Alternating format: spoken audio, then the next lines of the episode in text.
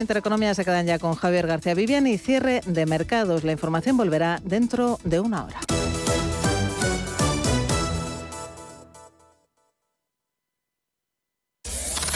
Radio Intereconomía. Eres lo que escuchas.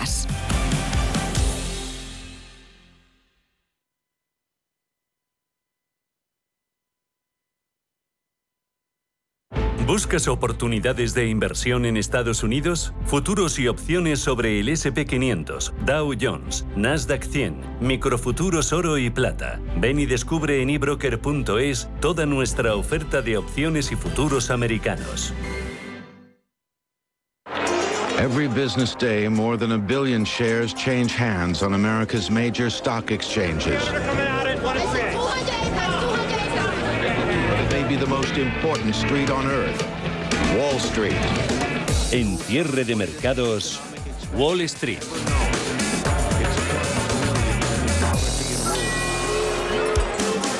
Michael Wilson de Morgan Stanley no descarta ver al SP500 en 3.800 puntos a corto plazo, tampoco que el índice amplio de bolsa americana pueda caer a 3.460. Eso supone descensos eh, superiores al 16% desde los cierres de anoche. En contraste, los estrategas de JP Morgan dicen que la negatividad eh, del mercado se ha vuelto tan tan abrumadora que un repunte del mismo puede no estar tan lejos. Dos eh, contrastes en las visiones de la banca de inversión y dos contrastes que tenemos hoy en renta variable, más fortaleza en Europa en Estados Unidos, subiendo IBEX un 1,4%, Italia también más de un 1, Países Bajos se anota un 1,30%, Luego DAX en la parte baja, más 0,15. Índices americanos en rojo. Dow Jones de Industriales perdiendo un 0,21, 32.988 puntos y subidas moderadas tanto para Nasdaq como para SP500. En el mercado electrónico Nasdaq 100 se anota un 0,21% en los 13.103 puntos. Gana SP500 a estas horas transcurridos 38 eh, minutos eh, de negociación, un 0,14 en los 4.161. Sigue siendo evidente que las eh, señales de deterioro del ciclo a nivel global siguen sucediéndose, destacando ya queda lejos durante el fin de semana esos malos datos de PMI en China, en clara contracción, o ayer las confianzas en la zona del euro y el ISM manufacturero en Estados Unidos, todavía en zona de expansión, pero a la baja, con recortes. Y esta desaceleración se produce con el Treasury americano superando por momentos el 3% a la espera de la reunión de mañana miércoles de la Reserva Federal. Una de las claves eh, que menos dudas eh, genera en el más corto plazo es la magnitud de esa subida de tipos que adoptará Mañana el Comité de Mercados Abiertos. Hoy ha comenzado su reunión que se va a saldar mañana, salvo sorpresa, con ese repunte de 50 puntos básicos, el doble de lo habitual, aunque algunas firmas eh, sigue sin descartar un aumento de 75 puntos. Todo apunta a que la Fed confirmará las opciones de nuevas subidas de 50 puntos básicos para sus próximas eh, reuniones en ese ajuste especialmente agresivo para intentar paliar unas eh, tensiones inflacionistas históricas y a pesar de la desaceleración económica vigente. Beatriz Catalán, gestora de Ibercaja Gestión, ha estado esta mañana en Radio Intereconomía.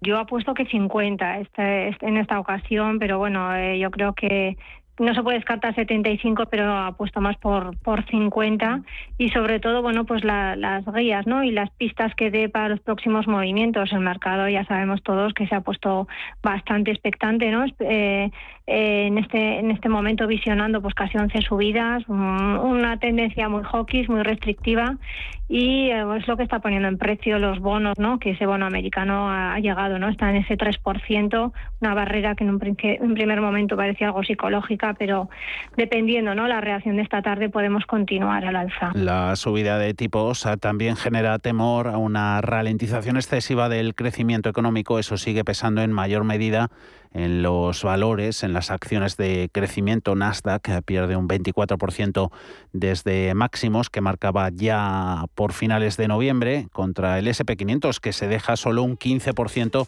desde sus máximos de principios de año. Esa rápida normalización monetaria se produce en un contexto de fuertes presiones inflacionistas. Estas podrían nos vienen comentando los, los gestores, incluso intensificarse en caso de que la Unión Europea siga adelante en su intención de embargo al petróleo y al gas rusos. Alemania parece dispuesta a eliminar su dependencia del crudo de Moscú, algo que se va a discutir en esa reunión de ministros de energía mañana miércoles, pero donde Hungría, Eslovaquia o también la República Checa tendrían problemas a la hora de dar su aprobación. Recordamos que ese tipo de decisiones precisa el apoyo unánime de los Estados miembros, por lo que ese obstáculo se intentaría solventar, con un embargo gradual, especialmente para los países más dependientes. Aún con todo, mayores dudas sobre el crecimiento europeo frente al americano hacen que las expectativas de normalización de tipos en caso del BCE sean más suaves que en el caso de la Fed. Eso sigue impulsando al dólar, que ha llegado a cotizar hace poquito por debajo de 1,05. El par Darío García de XTV. La perspectiva de unas bancas, de unos bancos centrales mucho más agresivos respecto a la expectativa de subidas de tipos de interés o incluso medidas de reducción del balance, pues están haciendo que veamos una apreciación de las divisas y que muchos inversores, aun viendo volatilidad y oportunidades en los mercados de renta variable, estén decantándose incluso por mantenerse en liquidez, lo que está denostando lógicamente en precio de los bonos, incrementando sus rendimientos y que también se ve claramente en las fuertes caídas que está habiendo en los metales preciosos. Los inversores están dando signos de que prefieren estar en liquidez ante cualquier tipo de volatilidad que pueda surgir en el corto o en el medio plazo. Referencias de última hora, datos económicos en Estados Unidos, pedidos a fábrica, correspondiente este dato a marzo, subieron un 2,2% frente a la previsión del 1,2 y principales movimientos en cuanto a acciones, subidas que superan el 1% en Boeing, bancos también tirando al alza, sube Goldman Sachs un 0,8%, 0,51 es la apreciación en las acciones de JP Morgan, 121 con 12 cíclicas también subiendo, hay como industriales, Caterpillar un 0,53 o petroleras, Chevron un 0,4 en 160,37 centavos. Números rojos, sobre todo hoy vemos en Nike que pierde un 3,7% y superiores los descensos al punto porcentual en Visa, en McDonald's, en Procter Gamble, también en Coca-Cola o en Home Depot a estas horas.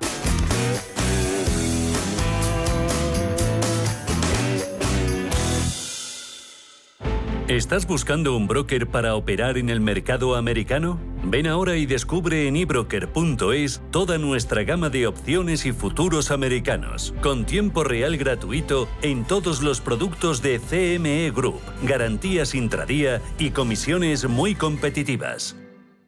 ¿Te apasionan los mercados financieros internacionales? Aprende sobre opciones y futuros americanos con los vídeos formativos, guías educacionales y webinarios gratuitos que encontrarás en la zona CM Group de eBroker. eBroker.es, tu broker español especialista en derivados. Producto financiero que no es sencillo y puede ser difícil de comprender. Si estás pensando en comprar una casa, entra en cuchabank.es y accede a nuestra oferta hipotecaria. Cuchabank, el banco de tu nueva casa. ¿Tu hipoteca está contaminada por el IRPH?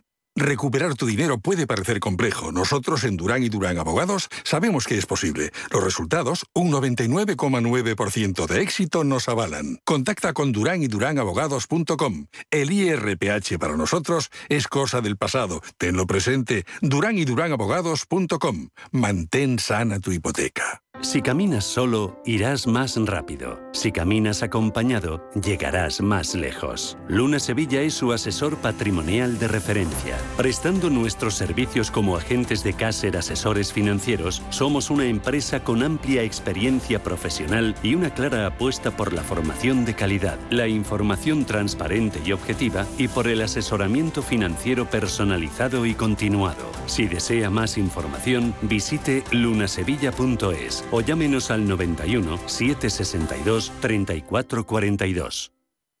Mercado de divisas, la actualidad del euro, el dólar, la libra y todo el mercado forex. Un programa presentado por Raúl Castillo. Elige tu propio camino en el mundo de la inversión. Mercado de divisas, los miércoles de 2 a 3 de la tarde en Radio Intereconomía. Cierre de mercados. Javier García Viviani.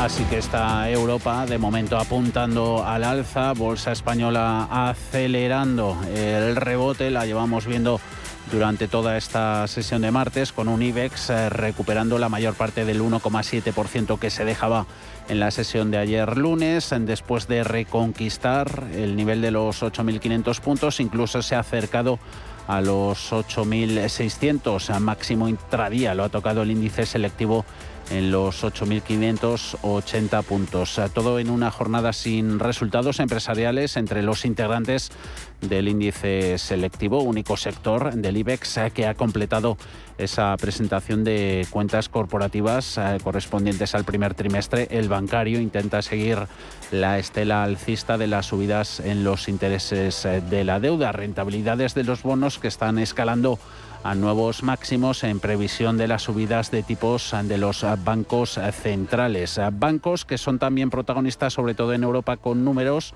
Es el caso del francés BNP Paribas. Hay avances eh, tomando forma en la evolución de su acción como premio a sus resultados. En el HSBC, sin embargo, las presiones internas para una escisión del gigante bancario están jugando en su contra. Buenos registros los que nos deja de momento también eh, industria, sector turístico, con un IAG que es de lo mejor posicionada en esta segunda sesión de la semana, animadas las aerolíneas en el viejo continente por las caídas en el precio del petróleo. Atentos, también vamos a estar sobre todo a la evolución de las petroleras, con esas referencias que nos han dejado hoy la portuguesa Galp, desinflándose con sus cuentas, mientras que la británica British Petroleum BP saliendo más que reforzada en la Bolsa de Londres tras anunciar su mayor beneficio en una década, anuncio que ha acompañado con el de un aumento de la recompra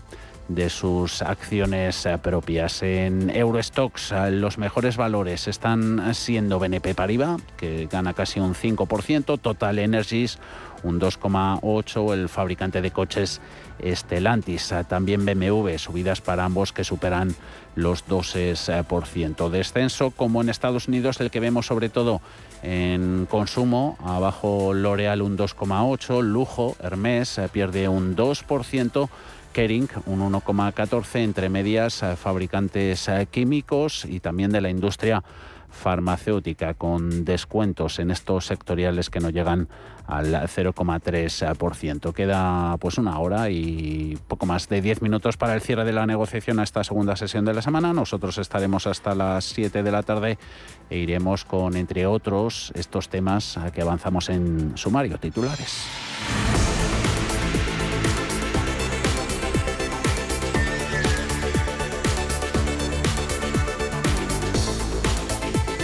Nadie se libra de cometer errores en la vida y tampoco en los mercados. Son los conocidos como fat fingers, operaciones erróneas provocadas al introducir torpemente los datos de la orden de compra-venta. La última ha venido de la mano de Citigroup en la bolsa sueca. Ana Ruiz, buenas tardes. Muy buenas tardes. Citigroup reconocía que su mesa de contratación de Londres está detrás del repentino desplome del 8% que registró ayer la bolsa sueca y que contagiaba a todos los mercados europeos error en la tramitación de una operación conocida en el mundo financiero como un fat finger y que provocó una avalancha de ventas. La operación de venta precipitada sobre el índice de Estocolmo en cinco minutos causó estragos en las bolsas desde París hasta Varsovia, haciendo caer al Eurostox 50, el principal índice europeo, hasta un 3%. En el peor momento de la jornada, los mercados europeos perdieron 300.000 millones de euros de capitalización. Este es tan solo uno de los muchos ejemplos que hemos visto en los mercados, como es el caso de la filial de UBS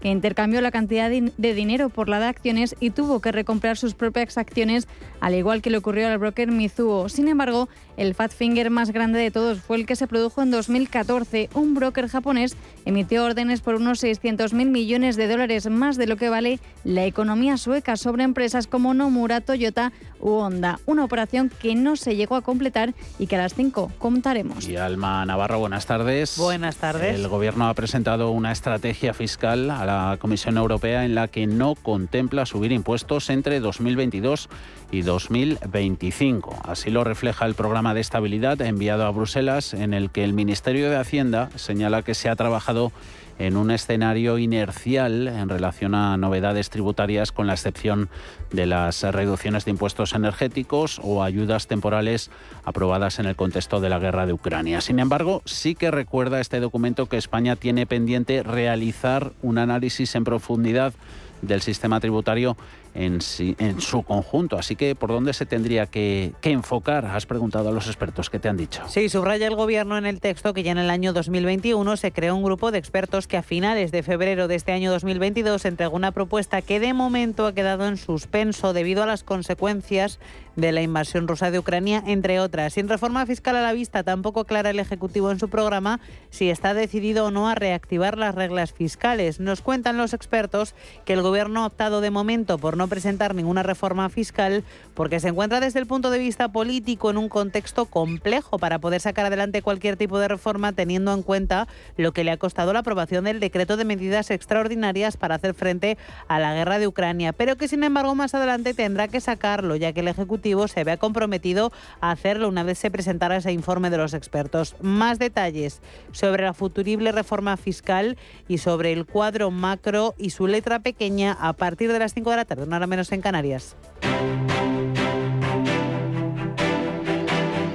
Grupo ACS patrocina este espacio.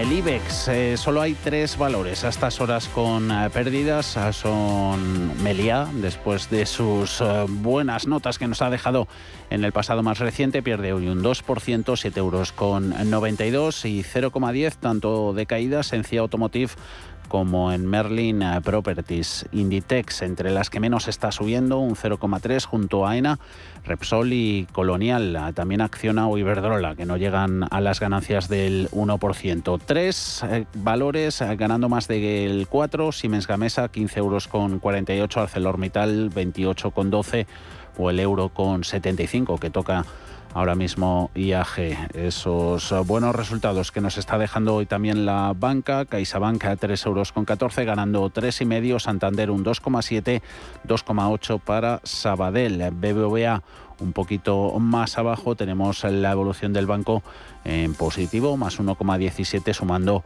un, sumando ese 1,17 que le lleva a los 4 euros con 90. Titulares en este día, en la crónica corporativa, miramos también recomendaciones. Ana, cuéntanos. Pues entre los resultados tenemos a Banca que ha ganado 81,2 millones de euros, lo que supone una mejora del 13,2% en términos recurrentes respecto al mismo periodo del año anterior, descontando el impacto contable de la integración de Bancoa en enero de 2021. La entidad sitúa el rote en el 7,6%, mientras que el margen de intereses ha registrado una mejora interanual del 4,4%. Los analistas de Berkeley, por su parte, han reiterado las valoraciones de BBVA y CaixaBank tras la presentación de sus resultados. Para BBVA, han reiterado su consejo de mantener el valor con un precio objetivo de 6 euros y medio. En el caso de CaixaBank, han mantenido su recomendación de sobreponderar con un precio de 3,40 euros por acción. También tenemos a los, analistas de RBC que han reiterado su consejo de sobreponderar sobre Iberdrola y han elevado la valoración de la compañía energética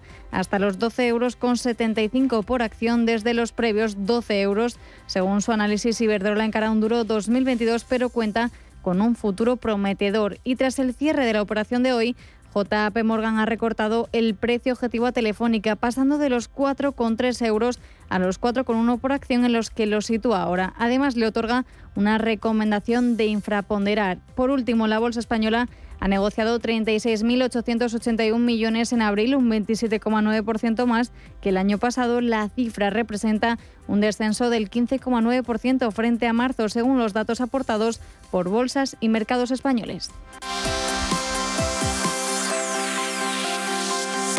Grupo ACS, líder en el desarrollo de infraestructuras y servicios, les ha ofrecido este espacio.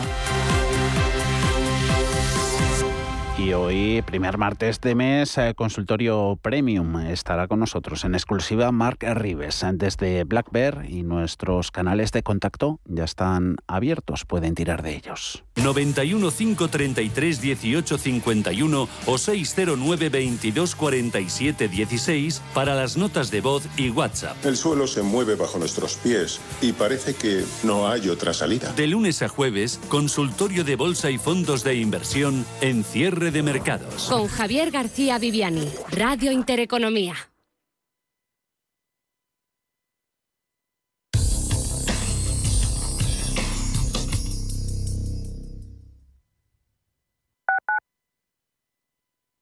Los embalses de la Comunidad de Madrid se encuentran al 73,3% de su capacidad. Las últimas lluvias han ayudado a almacenar agua en estas reservas, pero no debemos confiarnos. Por eso, desde Canal de Isabel II nos recuerdan la importancia de hacer un uso responsable y eficiente del agua. Cada pequeño gesto cuenta, porque la lluvia es muy suya, pero el ahorro es muy nuestro. Cuidemos el agua. Restaurante Inari Moraleja, tu japonés del Soto de la Moraleja junto al restaurante Kionansui. Comprometidos con la calidad, comprometidos con su seguridad. Reservas y pedidos en el 910 070356 o en grupoinari.es. Un restaurante del Grupo Inari.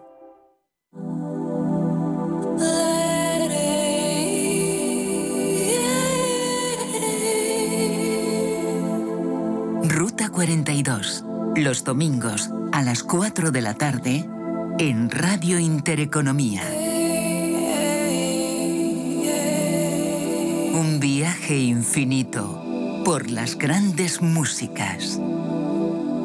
Ruta 42. Un programa de Joaquín Martín.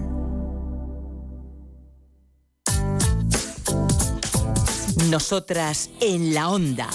Un espacio actual con diversos temas relacionados con nosotras donde se unen el diálogo, la sensatez y la buena música.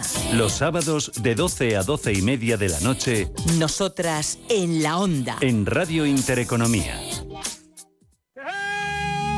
Si tu pasión es la caza, sueñas con el sonido del río mientras lanzas tu caña o simplemente disfrutas del campo y la naturaleza, este es tu programa. Caza, pesca y naturaleza. Todos los sábados y domingos de 7 a 8 de la mañana en Radio Intereconomía. Coordina Marcos Ruiz.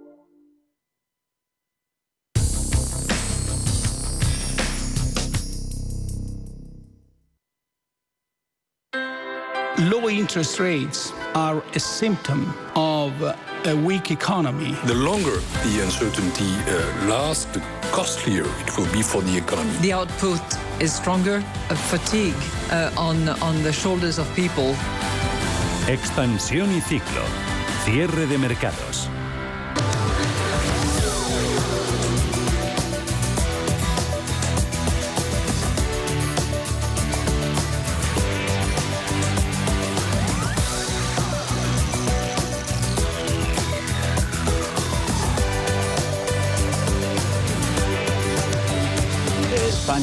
Un nuevo récord de recaudación de impuestos en el primer trimestre del año. Ingresos de la agencia tributaria alcanzaron en el primer trimestre del ejercicio los 54.750 millones de euros. Es un 20% más que en el mismo periodo del año anterior, cuando Hacienda logró Alma esa recaudación ya entonces en máximos de 45.530 millones. Sí, Hacienda firma así el mejor primer trimestre de la serie histórica a pesar de la caída de un 83% en la recaudación del impuesto a la electricidad debido a la bonificación del gobierno por los altos precios de la energía. Por su parte, el resto de figuras tributarias firman importantes subidas. El IVA crece un 21,3%, principal subida entre enero y febrero alcanza unos ingresos de 23.580 86 millones de euros entre las causas. Esa subida de la inflación frente a los 19.452 millones que se recaudaron el año anterior. El IRPF aumenta un 10,2% hasta los 26.615 millones, mientras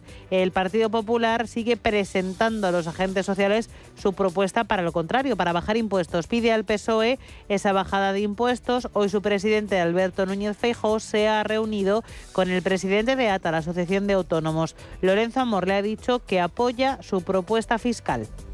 Desde ATA hemos trasladado al presidente del Partido Popular que vemos en la buena dirección su propuesta de reducir impuestos a los ciudadanos, a las empresas, a los autónomos. Vamos a apoyar en estos momentos de incertidumbre donde los costes energéticos, los costes de producción, donde las materias primas están ahogando a muchos autónomos, todo lo que venga a aliviar cargas.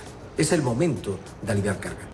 El paro de la zona del euro baja al mínimo histórico del 6,8% en marzo, son seis décimas por debajo del nivel previo a la pandemia, mientras España sigue en el 13,5%. Sí, Eurostat ha publicado hoy que estima que 13.374 millones de personas de la Unión Europea están en situación de desempleo, de los que 11.274 residen en países de la eurozona. En comparación con febrero de 2020, el número de personas desempleadas disminuyó en 85.000 en la Unión Europea en 76.000 en la zona del euro. En comparativa interanual, el paro bajó con respecto a marzo de 2021 en 2,3 millones de la Unión Europea, en 1,9 millones en la zona del euro. En toda la Unión Europea, la mayor tasa de desempleo volvió a registrarla España, 13,5%, detrás Grecia e Italia. En cambio, las que tienen una menor tasa de desempleo han sido República Checa 2,3%, Alemania 2,9%, Polonia y Malta 3% con la tasa de paro más reducida. Y más datos de marzo, precios de producción industrial de la zona del euro y de la Unión Europea registraron subidas récord en el tercer mes del año, cuando aumentaron un 5,3% y un 5,4 respectivamente. Eso respecto al mes anterior, cuando habían subido un 1,1% en ambos casos. Por sectores, la energía ha aumentado un 11,1% respecto a febrero de 2022. En tasa interanual, en tasa mensual, perdón, los bienes intermedios un 2,8, un 2,4 los bienes de consumo no duraderos y un 0,8 también en comparativa mensual en los bienes de capital y los bienes de consumo duradero. Los precios del conjunto de la industria, excluida la energía, se han incrementado un 2,1% en marzo respecto a febrero. En comparativa interanual, los precios de producción industrial de la zona euro han subido un 3,36,8%, mientras que en los 27 la subida fue del 36,5%. Y a ver qué pasa con el tope al precio del gas, que hará que baje la tarifa de la luz en el mercado regulado. Consumidores que están a la expectativa, a la expectativa porque ya son varias las compañías eléctricas que han avisado de cambios de tarifa en el mercado libre al actualizar los contratos. Yo estaba en el mercado libre y al regular mi factura, pasado un año de contrato, pues me he dado cuenta de que la factura se ha incrementado un 400%. Entonces ahora voy a cambiarme al mercado regulado. Parece que ahora se podría producir el trasvase contrario al que se produjo en 2021, cuando más de un millón y medio de hogares se cambiaron del mercado regulado al libre ante los máximos en el precio de la energía. Otros 3 millones se movieron dentro del mercado libre de compañía. Está ahora por ver qué movimientos se producirán en los usuarios y es que el mercado regulado, a pesar de sus subidas y bajadas diarias, podría volver a ser atractivo cuando se empiece a aplicar ese tope al precio del gas. Entonces la luz bajará y podría costar entre 14 y 20 céntimos el megavatio hora, menos de lo que ofrecen las compañías ahora en la firma de nuevos contratos en el mercado libre. Y nuevo capítulo del escándalo Pegasus. PSOE y Partido Popular han vetado la investigación sobre el espionaje en el Congreso, pero el presidente de la Cámara, Pedro Sánchez, deberá comparecer para dar explicaciones. Después de que la oposición en bloque haya apoyado una comparecencia urgente del jefe del Ejecutivo en el Parlamento para que explique el caso. Esa solicitud se ha salido adelante y el presidente deberá acudir al Parlamento a hablar de Pegasus, aunque aún no se ha fijado fecha concreta para su intervención ante el Pleno. La portavoz del Gobierno, Isabel Rodríguez, ha dicho que ahora mismo la ministra de Defensa, Margarita Robles, y la titular del CNI gozan de la confianza del Gobierno, aunque no descarta ceses o dimisiones cuando se aclare quién está detrás de la responsabilidad en el fallo de seguridad que permitió espiar el móvil del presidente del Gobierno y de Margarita Robles. Cada momento tiene su afán. Estamos en la fase de aclarar qué es lo que ha sucedido, a quién le ha sucedido. Y esto es determinante para seguir avanzando en cómo corregimos lo sucedido. Muchas preguntas todavía por resolver y sobre el momento elegido dicen desde el Gobierno que se ha hecho pública esta información cuando se tenía que hacer y a los independentistas les aseguran que la legislatura no corre peligro, aunque Gabriel Rufián avisa. Quien crea que esto se va a tapar, que esto no les va a pasar por encima y que esto no se puede cargar a la legislatura, no está evaluando adecuadamente la magnitud de lo que tenemos enfrente. Pedro Sánchez no tiene, como decimos, fecha para esta comparecencia de carácter extraordinario. Recordemos que aún tiene pendiente acudir al Congreso para dar explicaciones por su pacto con Marruecos sobre el Sáhara.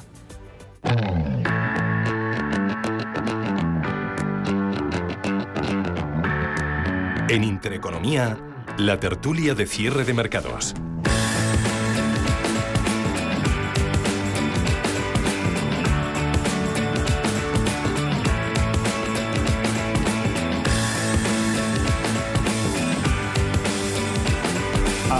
Hasta las 5, tiempo para el análisis, reflexión, a tertulia con Juan Pablo Calzada. ¿Cómo estás, Juan Pablo? Muy buenas tardes. Muy buenas tardes a todos. Y Antonio Álvarez Osorio, ¿cómo va la vida, Antonio? Muy bien, fenomenal. Hola, Juan Pablo, y hola, Javier. ¿Habéis hecho puente largo o no? Bueno, hemos hecho puente, ni largo, ni, largo ni corto. no, yo un poco más corto porque me fui a ver la celebración del Real Madrid, que hacía tanto tiempo que no ganaba el título en el Bernabéu, que la verdad es que tuve la oportunidad de, compartir ese momento con mi querido Carlos Tobías. Ah. Y, a partir de ahí el puente empezó el sábado por la tarde, con lo cual ya ha sido un puente un puente light. Toma, ¿Toca sumar y seguir con la, con la Champions mañana o no? Bueno, veremos, veremos, hombre. Desde luego, si mañana pasamos a la final de la Champions, es una de las temporadas más rutilantes que ha tenido el Real Madrid y sobre todo con los miembros que tiene, que aunque son muy buenos jugadores, Mm. pero hombre, parece que es un equipo que le faltan determinadas Mm. determinadas herramientas, ¿no? Con lo cual, bueno, sería un éxito de sería un éxito de gestión incomparable, sin duda alguna. Ahí, y la gestión de la economía española, ¿cómo, cómo va? Porque nos contaba, estábamos comentando antes con, con Alma todos los datos de, de recaudación, eh, sobre todo con los carburantes. Ahí ya se ha recaudado más, más del doble de lo que ha costado la, la ayuda, porque recaudación hasta marzo del impuesto especial a, hidrocarburos eh, se elevó hasta los 2.854 millones frente a los 1.420 millones que estimaba el Ejecutivo gastar en, en las bonificaciones a, a, la gasolina, a los carburantes. Así que coste que hay por lo menos está más que está más que amortizado, Juan Pablo. Sí, eh, bueno, en, en el gobierno solo piensa en gastar y por lo tanto en ingresar lo que necesita para gastar y para pagar las regalías y los disparates de, de 23 ministerios, 22 ministerios, ¿no? Entonces, bueno, pues sí era muy previsible al final es un porcentaje sobre el precio de venta. Entonces, si el precio de venta es muy superior, aunque tú eh, lo bonifiques en un, en un porcentaje, sigues ganando más. O sea, eso era, era evidente y que va a ser una de las partidas en las que más va a ganar, o de las que más va a ingresar o las que más van a progresar respecto al año pasado, las que tienen que ver con la energía en general, pues también es evidente. Cuando vas a porcentaje, vas a porcentaje. Entonces, si el precio es mayor, tú ganas también más, ¿no? Dice, pero vamos, eh, el problema es eh, que no está no está parando el IPC, ¿no? Aunque sí que no hemos llegado al 10%, que era una, una posibilidad que existía, sigue siendo altísimo, ¿no? Y sobre todo que empieza ya a transmitirse a los precios industriales, que eso sí que da miedo, ¿no? Porque eso sí que genera incertidumbre sobre la competitividad de nuestros productos eh, dentro y fuera de, las, de nuestras fronteras y el impacto que puede tener en la industria. La verdad es que la situación es muy preocupante y bueno, pues me alegro de que el gobierno, vamos, no me alegro especialmente, pero vamos, que es bueno que el gobierno no necesite esa financiación que va a venir por la parte extra de, de, de la recaudación, en este caso del impuesto de gasolinas, pero eh, vamos a ver si no vamos a tener que pagar el doble eh, porque haya caída de actividad y se haya mucha menos recaudación de IVA en productos, eh, vamos, eh, desde las empresas o incluso de beneficios empresariales. Mm. ¿Es buena noticia para el gobierno porque no tiene que buscar ese dinero? Sí. ¿Es buena noticia para todos los españoles? Está por ver. Gobierno que, ha apostado ¿no? por, dar bonificaciones, no tocar ningún impuesto, tanto de la factura de los carburantes como, del gas. Hace unos eh, días eh, subimos en ese documento enviado a Bruselas que, el Ejecutivo aparca esa subida de impuestos obligada por, por, el retraso en la, en la recuperación económica. Eh, eso es lo que decimos ahora a Bruselas. Antonio. Bueno, yo creo que es que ya Bruselas debe estar un poco mareada, ¿no? Y la verdad es que Bruselas porque tiene unas tragaderas bastante importantes, porque si no, realmente si fuera razonablemente serio con los planteamientos que se hacen desde aquí, pues yo creo que nos habrían excluido del club hace bastante tiempo, la verdad.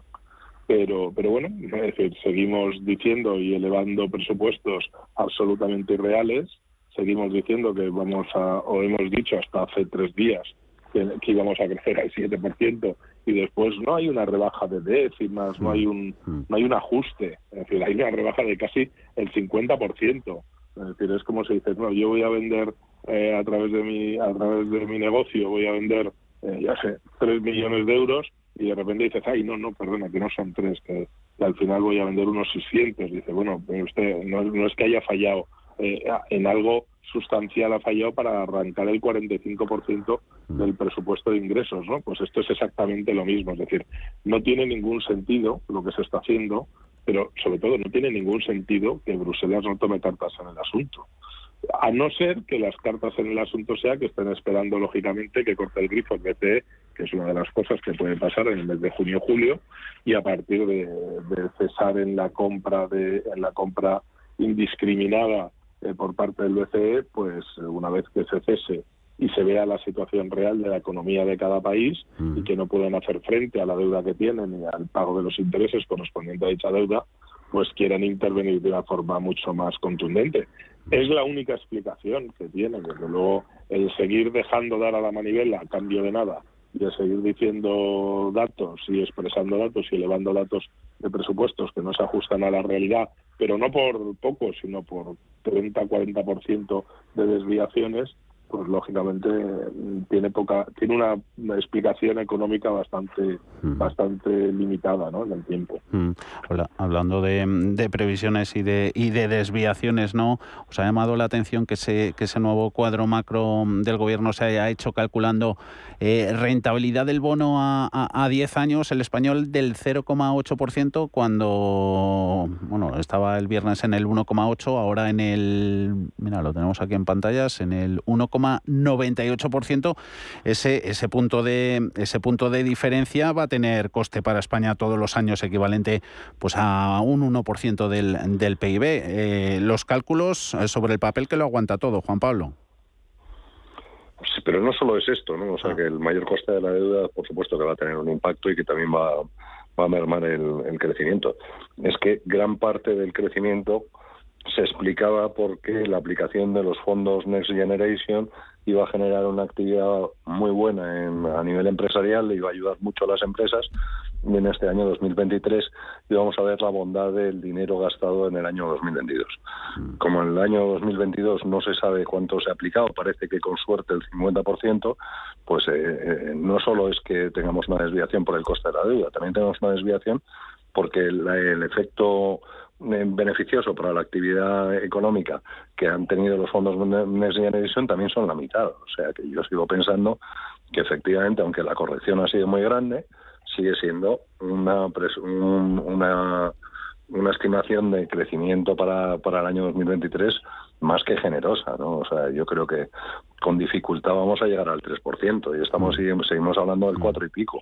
Mm. Todavía queda mucho por venir y mucha pérdida de, de, vamos de, de pues de credibilidad entre Bruselas, ¿no? Porque es que has hecho una corrección de casi el 45% y aún así no es suficiente, ¿no? Dice, vas a tener que volver a hacer otra corrección que va a ser del entorno del veintitantos o del 30%. O sea, es un, un sinsentido y es un un jugar a hacerse trampas a uno mismo al solitario, porque es que no sé a qué quieren engañar.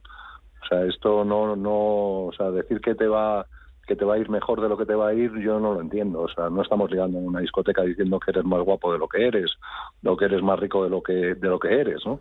Dice, aquí estamos hablando de hacer muchos cálculos y de que se toman muchas decisiones muy importantes basándose en que más o menos sí va a ser eso, ¿no? El crecimiento. Entonces ahora dice los presupuestos, eh, ¿qué tenemos que hacer con ellos?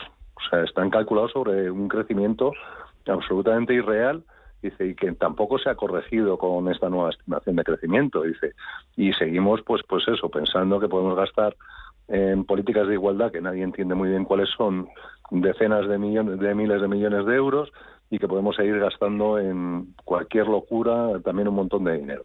Yo la verdad es que estoy absolutamente asombrado y enormemente decepcionado con Nadia Caldiviño. O sea, eh, es muy difícil encontrar a alguien que se deje dar tantas bofetadas en la cara eh, pues por ser ministro, ¿no? Dice, porque es que al final el poco o mucho prestigio que tenía cuando llegó ha desaparecido totalmente, ¿no? Dice, ¿cómo vas a corregir en un año dos veces la estimación de crecimiento del PIB en más de un 5%, ¿no?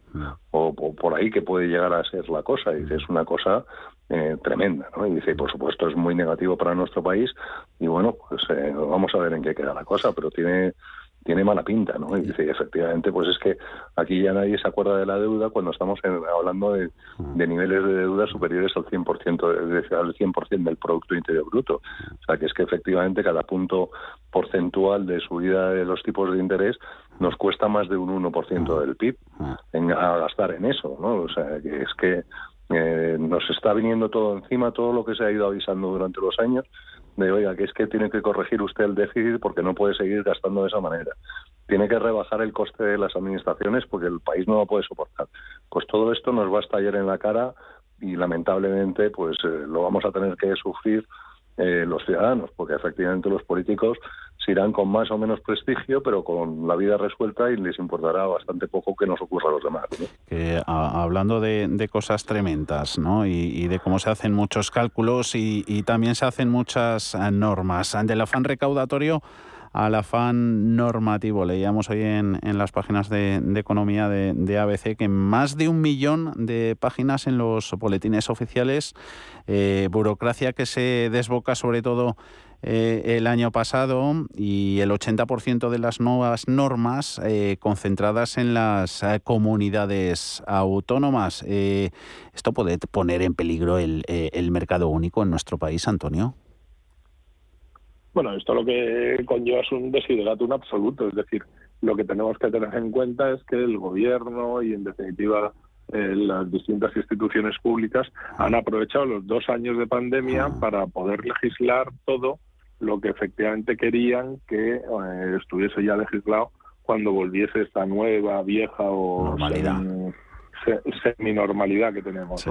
Pero en definitiva había que establecer unos parámetros y unos cimientos legislativos nuevos eh, que se han colado, la mayoría de ellos de rondón, por la puerta de atrás, que han seguido procedimientos de urgencia especiales eh, sin necesidad de ello, porque en definitiva estaban eh, no, no requerían esa, esa, esa necesidad y esa urgencia, pero que se ha aprovechado la situación de despiste social absoluto y de focalización en temas de salud y sanitarios para poder construir un armazón legislativo que diese cobertura a lo que después se pretendía hacer.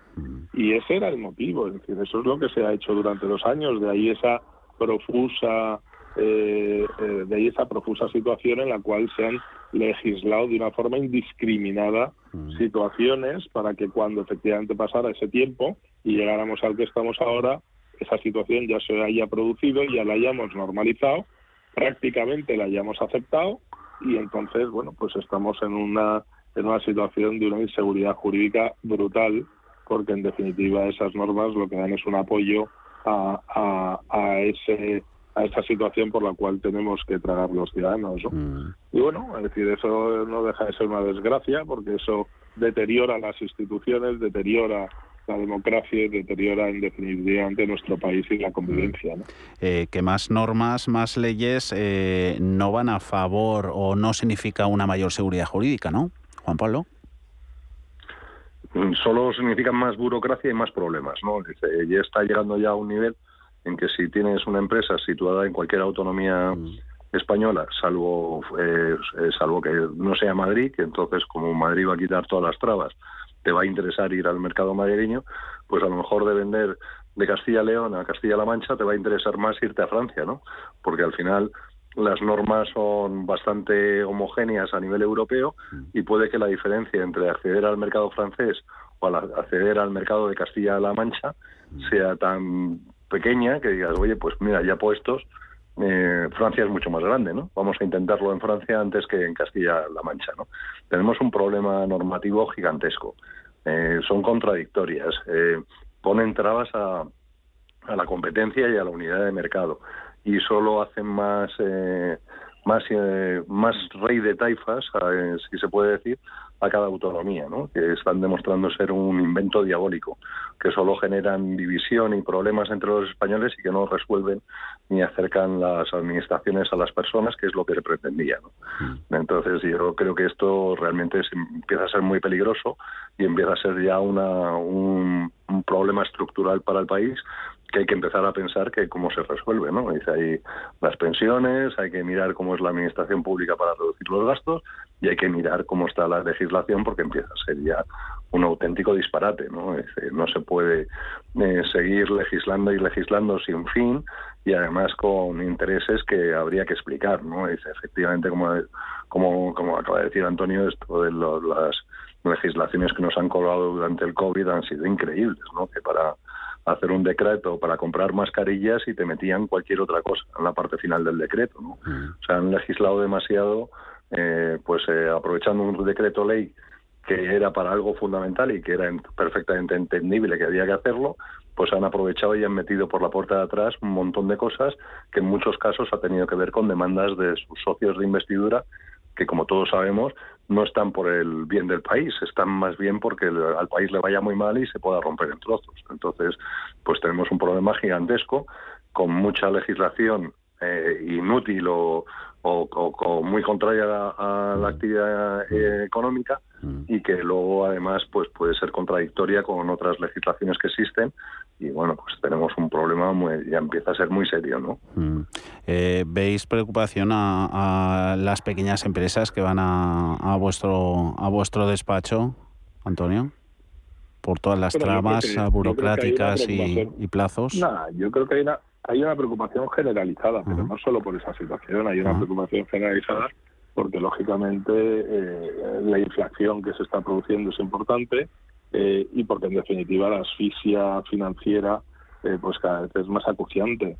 Si a eso le sumas la subida de impuestos, le sumas o el mantenimiento de los impuestos con una inflación a casi del 9%, pues que, que no deja de ser una subida de impuestos encubierta, porque lógicamente la inflación es el peor impuesto para las clases medias y las clases bajas, pues lógicamente eh, el tejido industrial y el tejido productivo de las empresas se está viendo se está viendo afectado, ¿no? Se está viendo afectado porque en definitiva su liquidez cada vez es menor y la capacidad que tiene de movimiento y la capacidad y la versatilidad que tienen las empresas en el mercado cada vez se ve más constreñida, ¿no? Entonces esa es un poco la situación que, que se está empezando a palpar y que yo creo, sinceramente, Javier, que acaba de empezar. Es decir, esta situación no es una situación que va a parar ahora, es una situación, yo el otro día veía un gráfico donde en el 2024 se prevé un crecimiento para España del 1,8%. El 1,8 es destrucción de empleo, el 1,8 eh, de crecimiento después de haber decrecido un 11% en los dos años de pandemia es eh, mínimo y el 1,8 viniendo de esa inercia es una bajada absolutamente delirante en cuanto al crecimiento económico que nos puede llevar a problemas serios estructurales y sobre todo problemas serios de solidaridad entre los ciudadanos y de convivencia. Vamos a ver por dónde finalmente sale toda esta situación, pero la preocupación, a tu pregunta, la preocupación es evidente, pero no solo por la burocracia, ya nos gustaría que solo fuera la burocracia, sino es por la burocracia y por las trabas continuas fiscales, no fiscales y de todo orden que están teniendo las empresas a la hora de desarrollar su actividad y poder continuar con la misma. ¿no? Mm.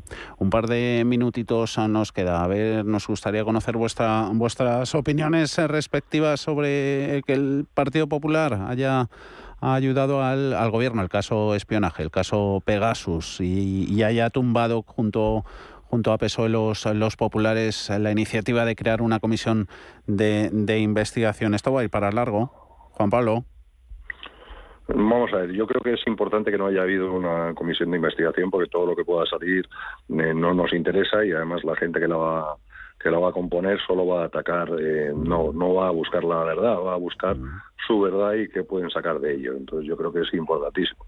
Lo que es muy grave es que haya habido un espionaje con, pues eh, parece ser que de un país del sur, cuando hemos tenido unos, un problema con ellos en, el año pasado y encima que hemos hecho una concesión absolutamente extraordinaria cuando resulta que ha estado investigado también el, o ha, estado hackeado o espiado el móvil del presidente del gobierno. A mí esto todo esto me escama y el tema de los golpistas fue que que le diga, ¿no?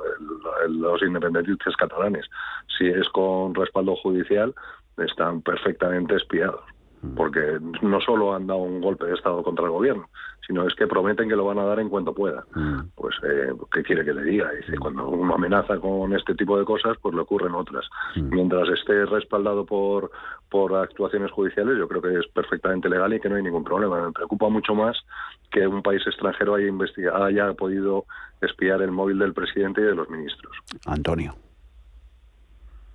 Bueno, yo creo que a mí lo que realmente me preocupa, y, lo he leído hoy en algún medio de comunicación, es la conexión que puede haber entre las decisiones personales, entre los intereses personales y las decisiones institucionales, porque realmente eso sí que es preocupante. Es decir, algún giro que se ha dado en la, política internacional de, nuestro país últimamente, eh, giro drástico y que ha cambiado el rumbo de 40 años de, de ir hacia un rumbo concreto y defendiendo una serie de situaciones y que de repente, por la puerta de atrás, con premeditación y alevosía, y en mitad de Semana Santa o justo antes de Semana Santa, eh, se ha producido un giro radical. Mm. Bueno, ese giro radical tiene algo que ver con eso, con esos sistemas de, investigación, Pegasus o como se llamen, mm. que han podido capturar determinada información de alguien y por tanto, en virtud de esa información, han podido provocar un giro institucional a nivel de administración al más alto nivel para llevar a cabo la toma de decisiones de una forma diferente a la que efectivamente venía teniendo España, porque eso sí que es muy grave, ¿no? Es decir, en definitiva lo que es muy grave es que alguien se vea constreñido a tomar decisiones en función de una información personal cuando la decisión que se está tomando es una decisión de Estado. Si realmente eso es así, estamos ante una situación que puede ser mucho más profunda y mucho más grave de lo que esperamos. ¿no? Comprometida, sí, y situación crítica. Juan Pablo Calzada, Antonio Álvarez Osorio, que vaya bien el resto de tarde de, martes. Un abrazo para ambos. Hasta la próxima. Muy buenas tardes. Adiós.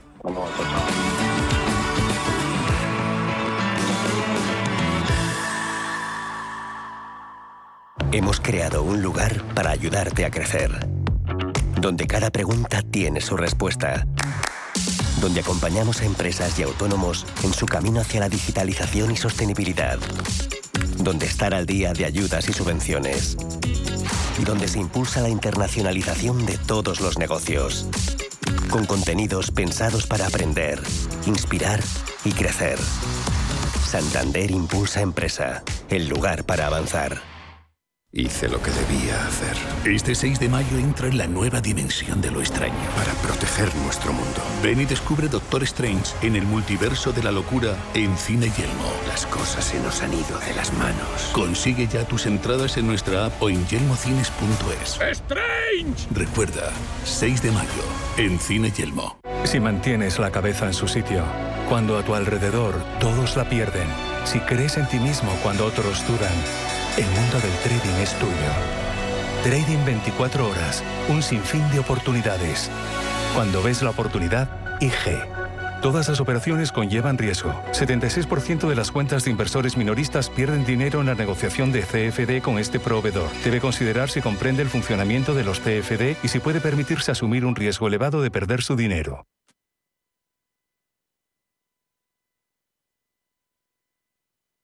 Los mercados financieros las bolsas más importantes. Información clara y precisa. Esto es Radio Intereconomía.